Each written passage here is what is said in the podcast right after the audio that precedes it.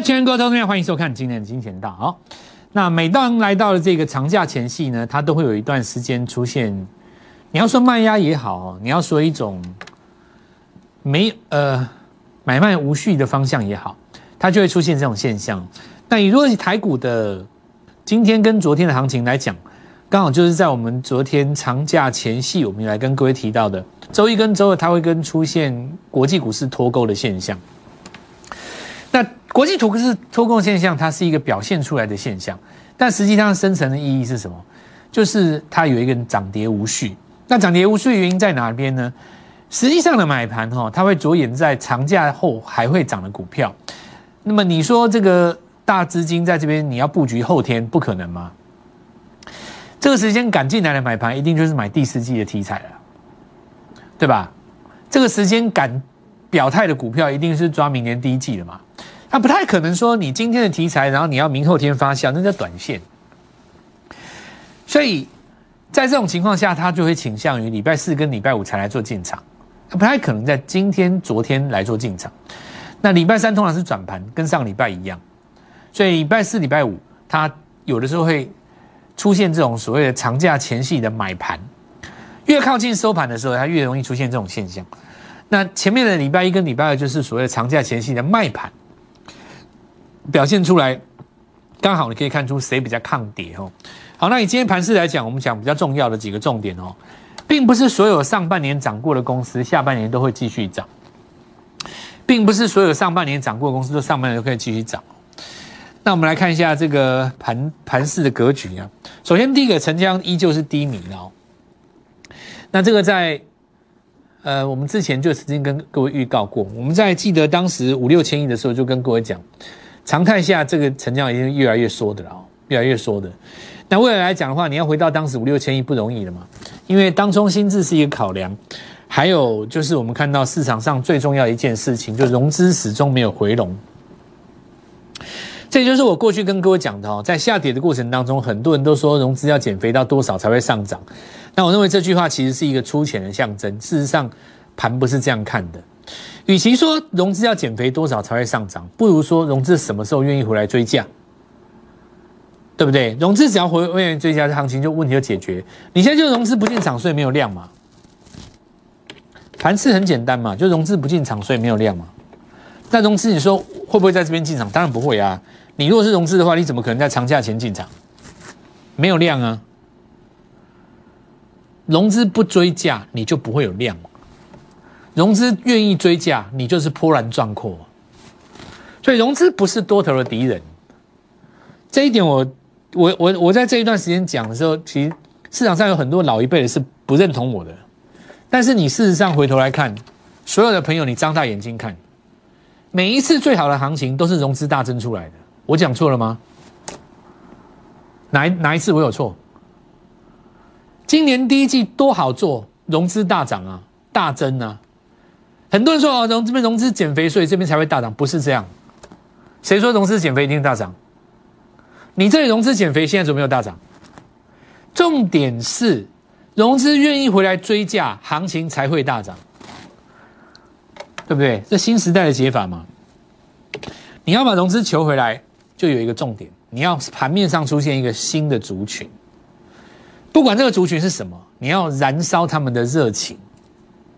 像今年第一季有 IC 设计可以燃烧融资的热情，今年的第二季有钢铁股、有货柜航运可以燃烧融资的热情，第三季跟第四季目前还没出现，所以融资没有热情可以燃烧，就这样了。对，那么从什么时候开始有机会燃烧呢？星星之火可以燎原吗？当初最早一开始，很多人也是瞧不起钢铁啊，当初最早一开始也没几个人在玩航运啊。一定是先涨一段，来到主升段，越来越多认同，然后融资才爆开。所以不要放弃盘面当中任何的什么星星之火。所以我最近在跟各位讲特用化学，刚才跟各位讲新贵，对不对？这叫做星星之火啊！你不要小看这种星星之火，一旦这个火烧开了，它就是烈火燎原。注意盘面当中的任何一个现象，倾听盘面要告诉你什么。好，所以盘市我们看到现在暂时呢，这个大型的股票不会有什么表现啊、大型的股票，尤其是投信曾经认养的股票，这个可能要比较小心一点了。因为市场上投信是这样子啊，很多的投顾老师很喜欢跟着投信跑。其实我跟各位讲哈，我我我我觉得你可以看一下那个有很多那种财经节目嘛，不管电视台做的也好，或者说其他媒体做的也好，有的现在网络也在做。你看那种，你看那种投顾老师哈，很喜欢解盘的时候讲投信。比方说，你去问一个投顾老师，你看不看好？他投顾老师不是告诉你说我看不看好，他反而告诉你说，你看投信刚布局。这句话什么意思？这句话意思就是说，讲这句话的人他没有看法，他是跟着投信的屁股跑。要不然你干嘛讲这句话？我这样讲错了吗？我这讲句话超然吧？你看有很多投顾老师哈，他很喜欢讲说投信刚进场，投信刚进场，但他不会告诉你说我为什么看好它，他就告诉你说投信刚进场，投信布局在这里，投信的成本在这里。那意思就是说把投信当神嘛？你一定遇过这种投顾老师，就是他自己没有看法。他的看法全部都超投信的，那这样子的效果，你不能说它不好，为什么呢？行情好的时候很 OK，可是我们这里不是要讨论这样子的方法好不好？我们来讨论一个本质上的问题：投信到底准不准？是投信准，还是因为你的老师跟着投信的屁股跑，叫你去追投信的股票，导致于投信看起来好像很准？你觉得是哪一种？我举个例子。比方说，我们 Light 里面人很多，我写什么就有人跟嘛，对不对？结果呢，我一写，隔第隔天第二天涨停板，对不对？就比方说，我们这次在写那个 IP 这件事情好了，我当时就讲很清楚嘛，我说好，立金集团有利旺，联电集团有智源，台积电集团有创意。那我现在问你，世界先进 IP 归谁？我刚写完，股票就拉什么将近十趴，到底是我准我厉害，还是我的信众太多？你觉得是哪一种？但是我光这样子写，能够抓得出来，也是要有点功力哦。我讲句实在话，我写这段文抓得出来的，一定都业内哦。没干过几年研究员，我看这个第一时间你还不容易抓到。但不管怎么说，他就是抓到。所以我还想说，投信效应，它有的时候是一种羊群效应。你找的老师，他并不见得真的很厉害，但是他很喜欢跟着投信的屁股做，对不对？我讲的没错吧？那就出现一种现象，当羊群不在的时候，你怎么办？那投信还准吗？有的准吗？有的是靠羊群效应的，它突然之间就无效啦。那这时候你怎么办呢？在这种情况下，这种盘势你就很辛苦，因为弄股票哈，一旦怎么样？因为以前有一些投信，它是买了以后大家会跟嘛，它只要，比方说三大法人买卖超。在后面盘后一公告，然后噼啪隔天大家追就涨停了嘛。比方说投信买一只比较小的股票，而且是第一次首买，隔天大家噼啪追下去啊，一大堆投顾老师那边发扣讯发扣讯发扣讯，散户一追就上去了嘛。到底是那个投信准，还是因为大家跟他屁股帮他推单？有的时候是后面那一种嘛。那在这种现象大家不跟单的时候，如果你跟了，那问题就出来了，他可能会砰。跌下去，为什么？因为良群效益消失了，投信自己也会套牢啊。所以我现在告诉各位，在这个时间点呢，布局第四季的股票，然后把第今年曾经大涨过的股票做一个总整理。首先，我们来看一下哈，货柜三雄，这很重要。这一次的上攻，可以发现日落来的非常早。正常来讲，下跌的一半都还没有出现。比方说，这是一根日出嘛，上攻第一次是不是到前高？这是不是第一根日出？你上攻的第一根应该要到前高，你连前高都没有来。这一次货柜真的转弱了，确实是转弱了。不管怎么说，这是一个日落啦。你抢在这一根日出的短线上，第一第一时间这里是一个短卖点因为我的逻辑很简单嘛，就日出日落嘛。阳明的日出在这边，第一个日落在今天嘛，所以你有在这边加码的，短线上这边都是短线卖点。那万海我已经讲过了，我就不讲，对不对？这一天前天有跟各位秀过了嘛？因为它除权洗完了，隔一天你看就夹一根日落，这个日落不但不代表真正的转空，它是一个空方抵抗，但空方抵抗失守，今天就整个转弱了。所以这个注注意哈，这个如果是周线做一个日落的话，行情就还有探低的机会。再来，我们来看一下金豪科了。我们现在先讲一些这种市场上有点没有人在提的股票，都有点像弃婴的。你看这个有没有？八元收出来以后，还跟你反弹两天，然后就灌杀啊。这个头信当时都是卖在这边的。那我们来看一下，像台骏有没有？这多久没有人讲了？这都慢慢没有人去理它了。市场上出现很多这种股票，就是你前一阵子还有人讲的，可能是被动元件嘛。你到现在你看台骏，慢慢都没有人讲。我告诉各位，你不要看哦，再过几天哈，再过一阵子，你窄板如果涨不上去，往下破线的话，我给你半年的时间，搞不好它就下一个 PCB 哦。真的，真的是我，我真的不骗你们，股票是这样子，股票你过了那个最好的时候，它就会开始往下找。要不然你看你多久没听啊？你看，你看这景德有没有？现在谁谁谁跟你讲景德？没有人讲了。在去年第四季有多少投顾在推？因为有投信啊，因为有三大法人啊。就我刚刚讲的，羊群效应不在的时候，羊已经草原上已经没有羊了，你投信买也没有用，因为人家不跟你，除非你真的很准。有没有这种投信？有，但也有一种投信，它就是靠人家跟单拱上去。当没有人拱它的时候，你会发现原形毕露，也根本就没有没有很厉害。讲真的啊，我我我的节目我比较我比较我比较中肯啊，你知道吗？就是说你厉害的时候我会讲你厉害，你准的时候你强的时候我会讲你厉害，但有一天你不强的时候我也要我也要讲一句比较超常的话，你其实也没那么厉害了。真的，我因为我我知道我讲这个可能有的人他可能不是很喜欢，但是。真的就是这样啊！你看我刚刚讲的，随便讲几只，那都是当时不管法人也好，投信也好，都是非常拱的。当有一天草原上的羊群不在的时候，你也从神坛下来了嘛。所以我现在再来跟各位讲一件事，就是说，为什么我们要强调相对论的实战？因为每当类股在转换的时候，它一定会有刚下去的跟刚上来的。像现在的这种行情当中，它就是在诞生刚出来的股票，所以。我现在邀请全天下所有的朋友，我觉得走到今天为止，一定会有很多的朋友手上的股票是套牢的。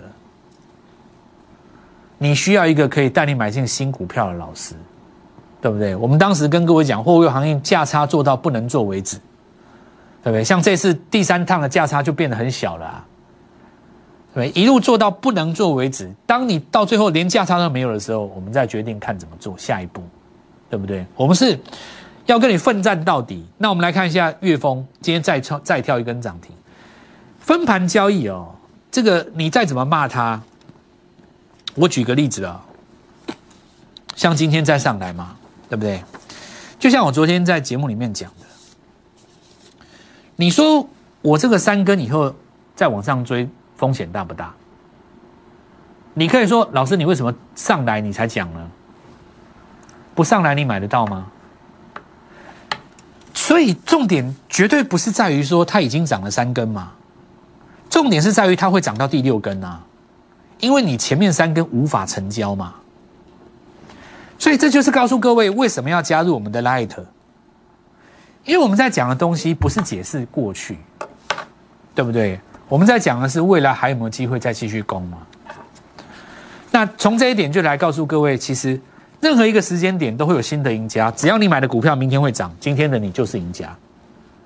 而你当下一定会有很多的看法，比方说你认为特用化学很投机，在月峰没有锁上第六根之前，你一定也会觉得它很投机。我告诉你，只要锁到第十根，人的态态度就变了，对不对？那一般的人他很难够去接受心态上的这种，我曾经很看好的，现在好像被人家当弃婴。我我不在乎的，我不介意的，我不想布局的，结果它一直涨，这股市太难玩了，我就离开。我告诉你不要离开，你要跟我奋战到底，来股市就不可能走。你现在要找的人是在这种行情当中持续奋战的人，那就是我。我们先进段广告，稍后一下回来。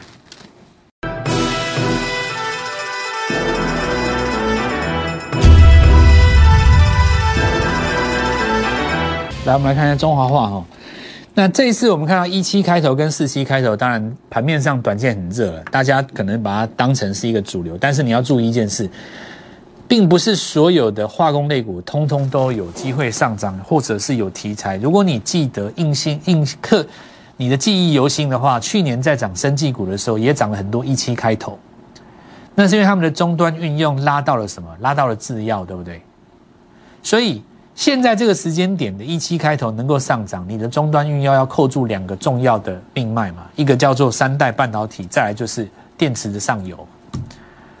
你如果不扣住这个东西，其实有的时候你就是乱拉。像今天很多股票大家在乱拉，那你要扣住这个有几个重点，有的是已经涨多的，比方说我们来看到中华化，这我们讲多久？一段时间了吧？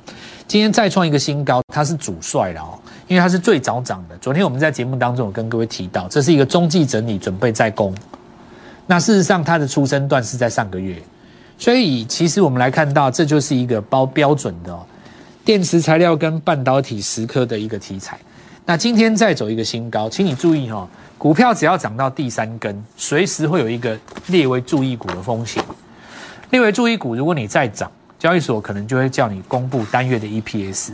如果当月 EPS 很高，那恭喜你再跳一根；如果不这么漂亮，可能行情就会开始做震荡。过去来讲都是这样。那我们之前也跟各位讲过了，不管是月峰也好，宏观也好，对不对？宏观当时也被发出一个单月的 EPS 嘛，照涨啊，挣完一根照涨嘛，对不对？砰砰砰，继续涨。这就是告诉各位，你对那个题材要非常的熟悉了。那我的逻辑很简单，拉回布局的朋友，第一个你成本已经拉开了，就算震荡一下也震不荡不到你成本哦，所以其实要早早换股了。再我们来看到昨天的这个永光吼，早盘就是一个最好的进场点，今天再攻一根涨停，两根了嘛，对吧？两根了嘛，在昨天哈单日反转，这担心啊，昨天的黑棒直接跳空大家开高在昨天的高点前天的高点的上方。那今天就再创一个新高，有第三代半导体碳化系的题材。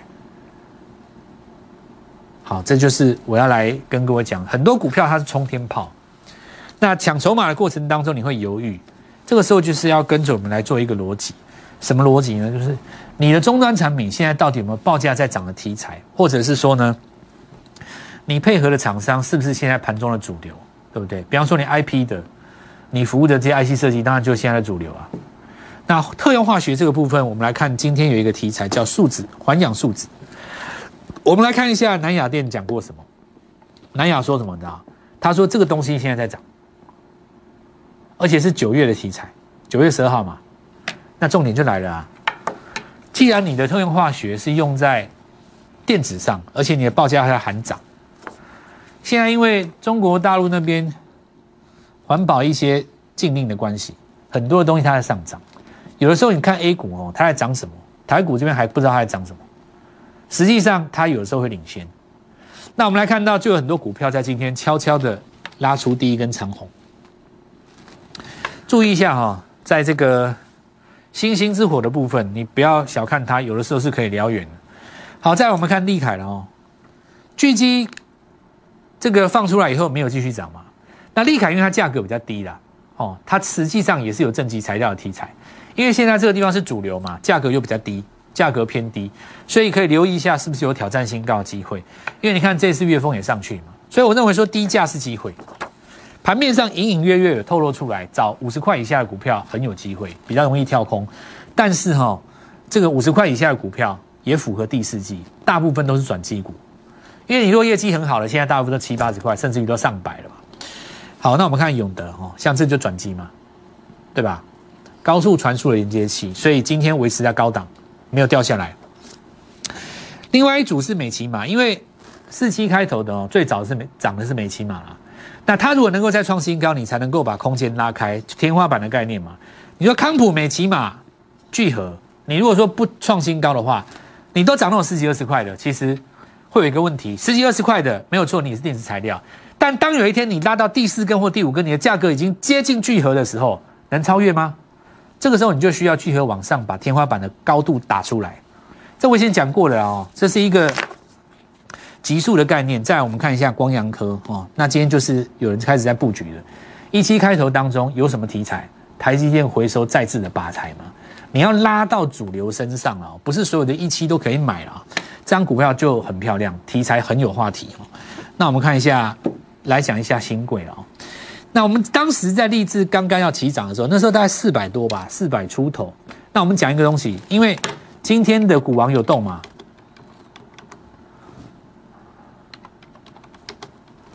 大长虹啊，看到没有？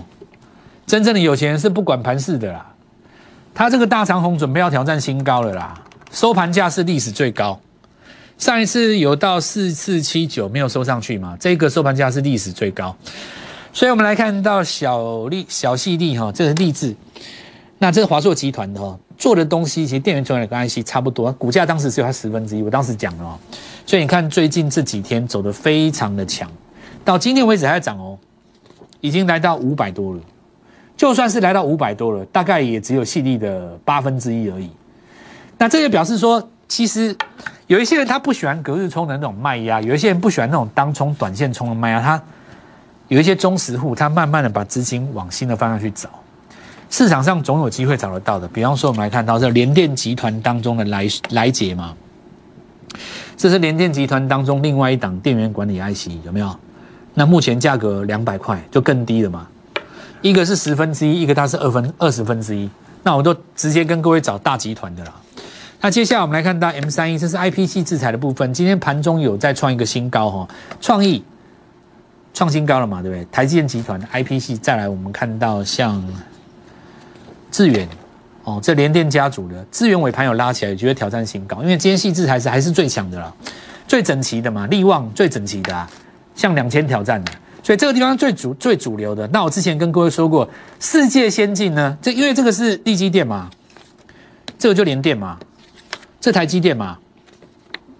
那我们来看到新贵当中，其实还有另外一档股票，具有科技，刚好它的 IPC 制裁是做在世界先进的服务厂商，那我们看到股价是目前最低的，而且你可以看到，其实也有一些外资哦，它有一时候在。上市柜之前就会去布局一些股票，因为你看利奇电也有也有也有也有那个三大法人呐，对不对？就我来告诉各位的是，盘面上看似，我该怎么形容这个盘势啊？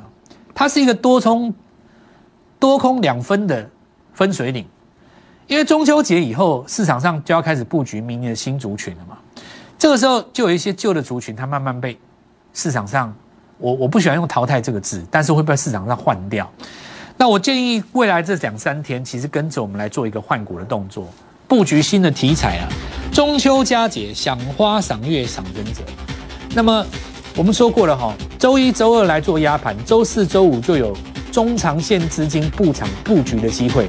你要卡在他们之前来做布局的话，跟我们联络，明天早上带你做进场。请拨打我们的专线零八零零六六八零八五。零八零零六六八零八五摩尔证券投顾蔡振华分析师，本公司经主管机关核准之营业执照字号一零九经管投顾新字第零三零号。新贵股票登录条件较上市贵股票宽松，且无每日涨跌幅限制。投资人应审慎评估是否适合投资。本公司与所推介分析之个别有价证券无不当之财务利益关系。本节目资料仅供参考。投资人应独立判断、审慎评估，并自负投资风险。